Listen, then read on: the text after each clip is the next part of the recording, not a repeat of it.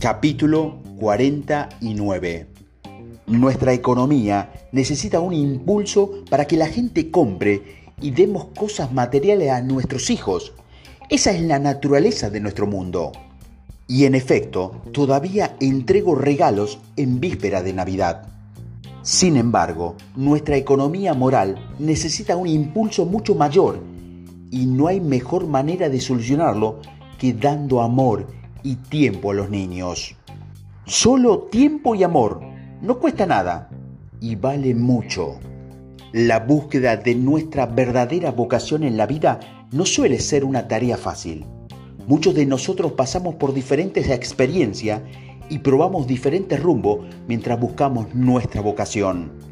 En ocasiones nos acercamos a nuestro verdadero propósito en la vida solo para rectificar nuestro rumbo cuando comprobamos que no podríamos vivir de lo que nos gustaría hacer.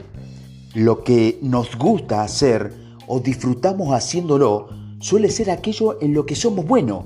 Y es aquí precisamente donde está nuestro tesoro enterrado, nuestra vocación o trabajo de vida. No beneficia en nada que alguien siga una carrera profesional buscando únicamente la seguridad financiera sin que haya de por medio la satisfacción personal.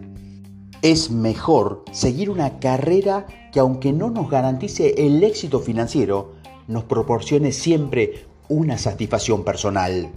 Si usted se siente atraído por lo que está haciendo, no es prioritario la compensación monetaria, ni se siente obligado a mirar el reloj mientras lo está efectuando, y que al hacerlo no está dañando a otra persona viva, entonces usted ha encontrado su vocación o su talento.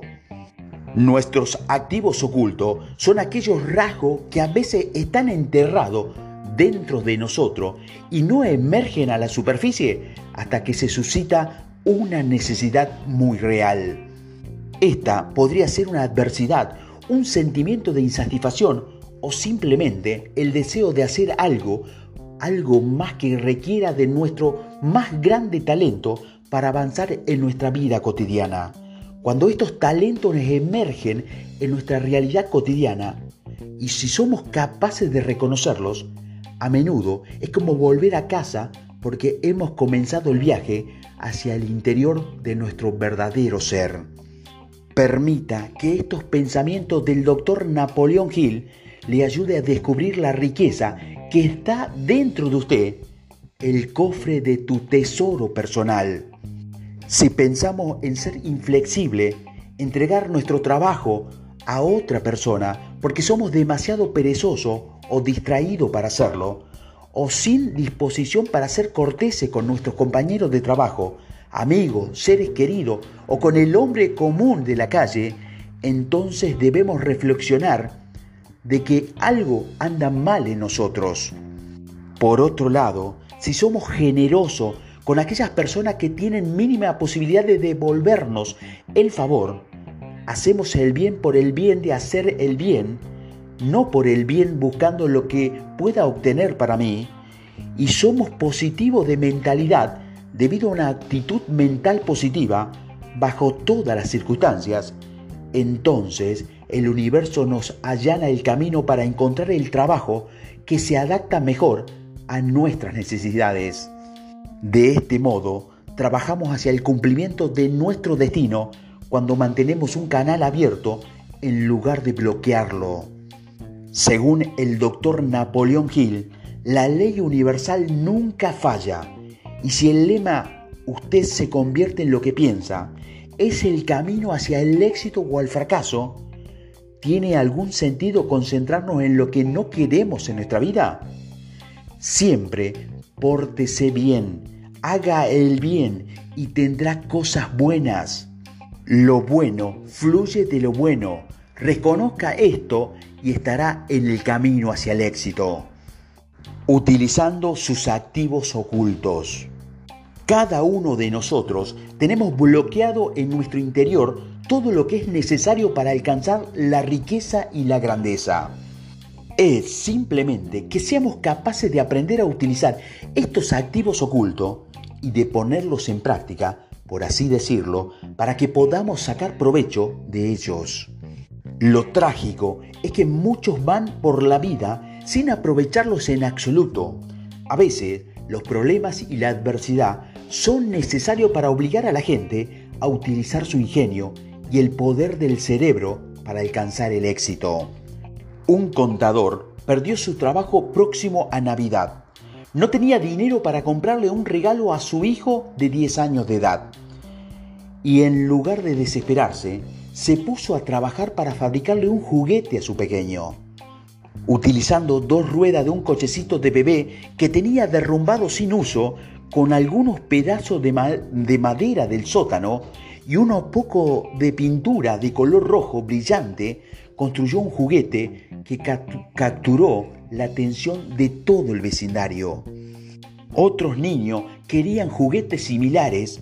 La demanda creció tan rápido que este contador pronto convirtió el sótano de su casa en una fábrica y más adelante trasladó su producción a una planta industrial real. El juguete diseñado por el contador fue llamado patineta. Ahora consideremos el caso de un soldado que regresa de la Primera Guerra Mundial. Antes de ser reclutado era un vendedor y al volver estaba desempleado. Utilizando también sus activos ocultos, tomó un trozo de helado, le insertó un palo por un mango, lo mojó cubriéndolo con chocolate y así nació el esquimo. También está el caso de un joven que trabajaba como ayudante en una estación de servicio. Su trabajo era duro, horarios desgastantes y muy poca paga, todo llevándolo a un estado mental al que yo llamo el descontento destructivo. El joven encontró otro trabajo vendiendo libros para niños, pero en lugar de acercarse a los padres, hizo amistad con los maestros de escuela y obtuvo su permiso para convencer a los niños directamente en clase sobre las bondades de sus libros. Luego concertó a través de ello cita con sus padres para poder vender los libros. El plan funcionó de maravilla y la última vez que me encontré al joven se exponía a entrar en el negocio editorial por su cuenta. ¿Alguna vez ha buscado usted cuidadosamente esos recursos ocultos que ha pasado por alto antes simplemente porque no era de alguna forma detectable de forma inmediata? ¿Tienes algún plan o una idea que podría resultar de gran valor si tan solo lo dieras a conocer o lo pusieras en marcha? Un hombre muy exitoso en cierta ocasión proporcionó esta fórmula mágica para generar riquezas.